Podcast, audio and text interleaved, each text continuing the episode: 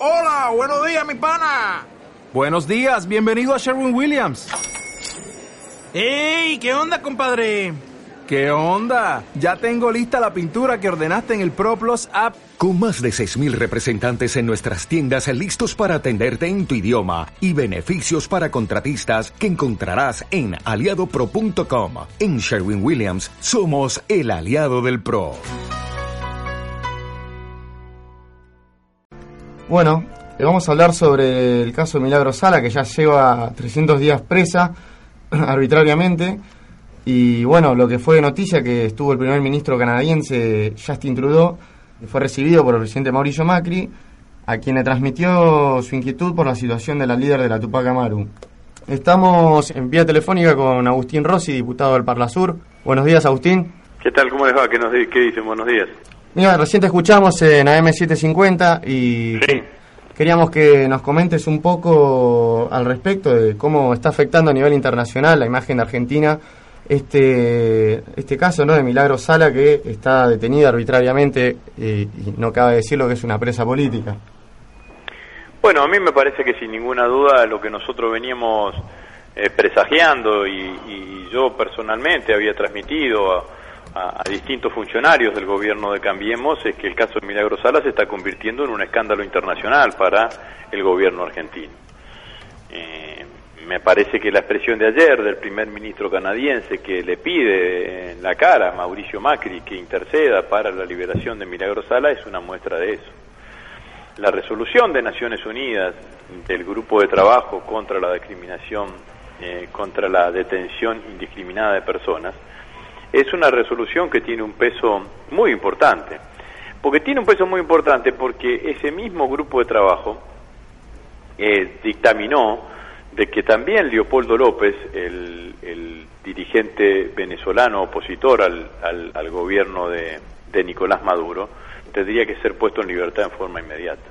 Y toda la derecha latinoamericana, inclusive Mauricio Macri, celebró esa decisión de Naciones Unidas. Y ahora cuando ese mismo grupo de trabajo pide por la libertad de Milagro Sala, el gobierno argentino mira hacia el costado. Con la particularidad que su canciller y ha estado trabajando en los primeros 10 meses del año, no como canciller, sino como candidata a secretaria general de las Naciones Unidas. Y el gobierno en el cual integra la señora Malcorra, es candidata a secretaria general de las Naciones Unidas, lo primero que hace es incumplir con una resolución de Naciones Unidas. Entonces me parece que esta mirada eh, de- del gobierno de Mauricio Macri es una mirada absolutamente equivocada, que creen que, eh, las, que como ellos minimizan la situación de Milagro Sala, eh, como, como construyen un relato protegido por los grandes medios de comunicación, y en los grandes medios de comunicación este tipo de cuestiones no aparecen ni se, ni, ni, ni se debaten, eso es lo que sucede en el mundo. Y en el mundo suceden otras cosas. Entonces aparece un primer ministro de una de un país como, como Canadá y seguramente lo que debe haber sido un hecho absolutamente sorpresivo le plantea al presidente Macri que tiene que cumplir con la resolución de Naciones Unidas. Bueno, esto es lo que creo que ha sucedido durante estas horas eh, muestra claramente que, eh, que el gobierno no puede seguir mirando hacia el costado porque el tema es que el discurso del gobierno era un discurso de sacarse la problemática de encima.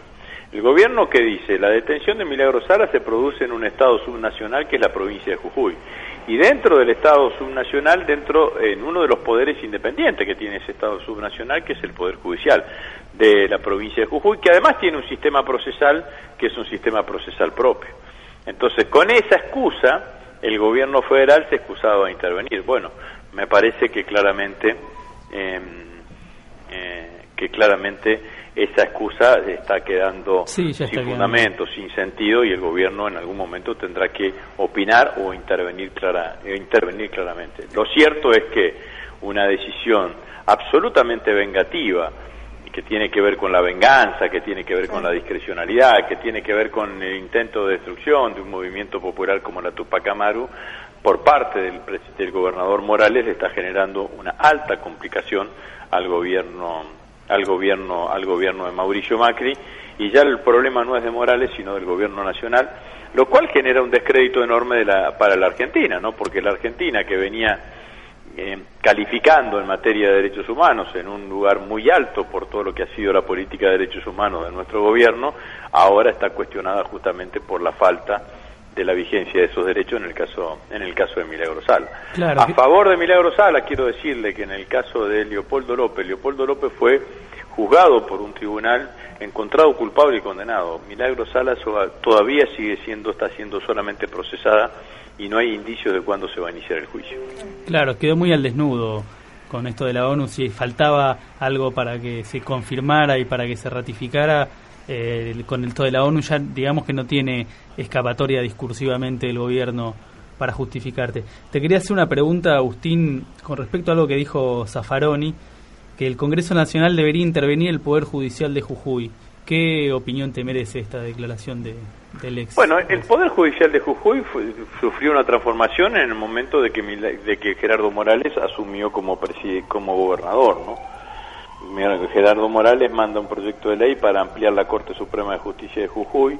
Ese proyecto de ley es votado por la unicameral que existe en Jujuy de, en, una, en una sesión a altas horas de la noche y dos de los diputados que radicales que votaron a favor de la ampliación de la Corte terminaron siendo miembros de la Corte Suprema de Justicia de Jujuy. Bueno, me parece que, que podría analizarse, que podría verse una situación de esa característica. Creo que con la actual composición del Congreso es absolutamente absolutamente inviable que suceda algo de esa característica. Claro. Bueno, y también el hecho de de este discurso, todas estas capas discursivas ¿no? que tiene Cambiemos de la independencia judicial, de, de los derechos humanos y de, bueno, fue, lo, usó como bandera incluso lo de López Macri durante el debate el año pasado y durante la campaña de comprometerse, le dijo, de comprometerse con los presos políticos queda todo mucho más al desnudo, ¿no? Con... No vamos a perseguir a nadie. Bueno, eso está claro, ustedes lo han dicho claramente. Yo apenas conocí la detención de Milagro, dije, bueno, esta es la primera presa política del gobierno de Mauricio Macri. Ah, ahora... Y, que el gobierno de Mauricio Macri se, se esconda para no dar cumplimiento a una resolución de esta característica es claramente una vergüenza, ¿no? Bueno, me parece que, que todo esto está mostrando una debilidad, pero además genera una debilidad en algo en que el gobierno se sentía claramente eh, venturoso con esta idea de la vuelta de Argentina al mundo. La Argentina vuelve al mundo porque las Naciones Unidas le reclaman que ponga que pongan libertad a una dirigente social que es una presa política. Entonces no me parece que sea la mejor manera esta la que nos estén viendo, la que nos estén viendo internacionalmente, ¿no? Hola Agustín, ¿qué tal? Te, te saluda Mauricio y te hago una pregunta. Eh, ¿Hasta qué punto entonces eh, puede aguantar la ONU y el gobierno este hermetismo en cuanto a no aceptar las recomendaciones eh, que le está haciendo bueno el organismo de Naciones Unidas? No, me parece que me parece que lo que quiero que, que hay un hay un tiempo procesal que yo no de procedimientos que el, que el gobierno tiene una, una X cantidad de tiempo como para cumplir con esa recomendación, creo que son seis meses. Eh, pero no no no podría no podría precisarlo. Sí, está claro que en la medida que transcurra el tiempo el gobierno paga un costo político importante, ¿no? Costo político importante porque en el concierto de la comunidad internacional le están pidiendo que deje en libertad a una dirigente política social opositora que él ha propiciado o que ha generado el contexto político para que haya perdido su libertad. Nadie le está diciendo que no dejen de hacerle los juicios, ¿no? Y que no dejen de hacerle los procesos. Lo que le están diciendo es que no tiene ningún tipo de sentido mantener a alguien preso porque sin, sin condena, eh, sin juicio a la vista y solamente porque está procesado. Lógicamente estamos, eh, vuelvo no a lo otro, ante un revanchismo eh, no de, tinte político, de, no querer liberarla porque, bueno, ya analizando los justo lo que hablabas vos de que es un que se justifica no con el discurso de que está subsumido a la provincia de Jujuy. Y bueno eh, como bien decías, eh, yo estaba averiguando y, por ejemplo, se están violando, bueno, ni que hablar los tratados internacionales y eh, artículos de la Constitución Nacional y del Código Procesal Penal a nivel federal, como por ejemplo es eh, que no el principio de ¿cómo es? de inocencia, ¿no? Que no nadie puede ser juzgado sin juicio previo y el principio básico. y a ver, todo se justifica que supuestamente no puede estar o sea, que, se la tiene presa porque por entorpecimiento de causa y de la posible fuga. Claro, y La, de la- fuga. la realidad es que lo que han buscado con todo esto es eh, destruir a la organización política y a la obra que ha llevado adelante la Tupac Amaru, digamos, ¿no? Eh, esto es lo que lo que han generado y lo que creo que han tratado de generar también es una instancia de disciplinamiento, intento de disciplinar, eh, eh, intento de, de- de disciplinar al, al conjunto de eh, al conjunto al conjunto de los movimientos sociales y a las organizaciones sociales de la, Argen- de la Argentina, digamos, ¿no? Claro. Por eso es, eh, y, y de hecho, bueno, han quebrado la, la, la organización, eh, bueno, la verdad que, que han hecho un estropicio, sobre todo una organización social que, que, que tiene, que, que, que, que, ha llevado adelante una obra magnífica. Claro. ¿no? Hola Agustín, soy Melisa. Eh, también, también se puede ver esto en eh, las- la hazaña, digamos, y el revanchismo, en la destrucción que hicieron de varios eh, lugares en Jujuy. Eh, unas piletas, yo vi unos videos que destrozaron, destrozaron En los barrios. en los barrios, una, una pileta, o sea, destrozaron todo. Como, ahí también se puede ver la hazaña, ¿no es cierto? Que no es No, no, sin duda que es así, sin duda que es así. Si hay un espíritu revanchista y hay un espíritu de odio en algunos sectores Claro. que, que realmente uno solamente lo puede comparar con lo que sucedió en la Argentina después de 1955. ¿no? Ujú. y, y bueno, me parece que, que, que, que eso está, está claramente, ¿no? no han, han intentado eh, quebrar la organización, han intentado amedrentar a dirigentes, a, a dirigentes, pero bueno, un grupo de dirigentes importantes ha quedado reivindicando el liderazgo, el liderazgo de Sala. eh, de, de Milagro y bueno y se ha generado todo este movimiento eh, nacional e internacional que está generando que está mostrando lo, lo, altamente arbitrario que ha sido la detención. Sí, después estuve escuchando ahí en el comité de, de- por la defensa de Milagros Salas que tiene algo que ver también eh, la detención de Milagros con el plan Belgrano y con el tema del litio, ¿no? En el norte que... Bueno, es probable, el tema del litio es todo un tema en el norte argentino, ¿no? Porque ustedes saben que entre Sí. Argentina, Bolivia y Chile concentran el 93-94% de las reservas de litio del mundo, ¿no? Sí, El litio es el mineral básico con el cual se llevan adelante eh, todas las baterías, desde la batería de- del teléfono por el cual estamos hablando Sí. hasta las baterías de los aviones. Eh, y la explotación de ese recurso natural, eh, bueno, uno aspiraría claramente que sea una explotación industrializada por parte de la Argentina y no que como suceda sucede con otros recursos naturales sea solamente extractiva. Claro. Bolivia, por ejemplo, ha avanzado y ya está construyendo su primera planta de fabricación de baterías, ¿no? que son justamente pilas chicas para celulares. Claro. Y eso significa la incorporación de valor agregado a la extracción de un recurso natural y obviamente que cambia el posicionamiento del país. claro. Claro. Sería una posibilidad, de nuevo, sería un recurso natural con una posibilidad realmente emancipadora para la economía argentina, pero bajo el lente, digamos, de este gobierno terminaría la lógica extractivista, ¿no? Que nos tiene ya Bueno, eh, cuando usted ve lo que ha sucedido con con Sí, con la- el kit, el kit de retenciones a la minería.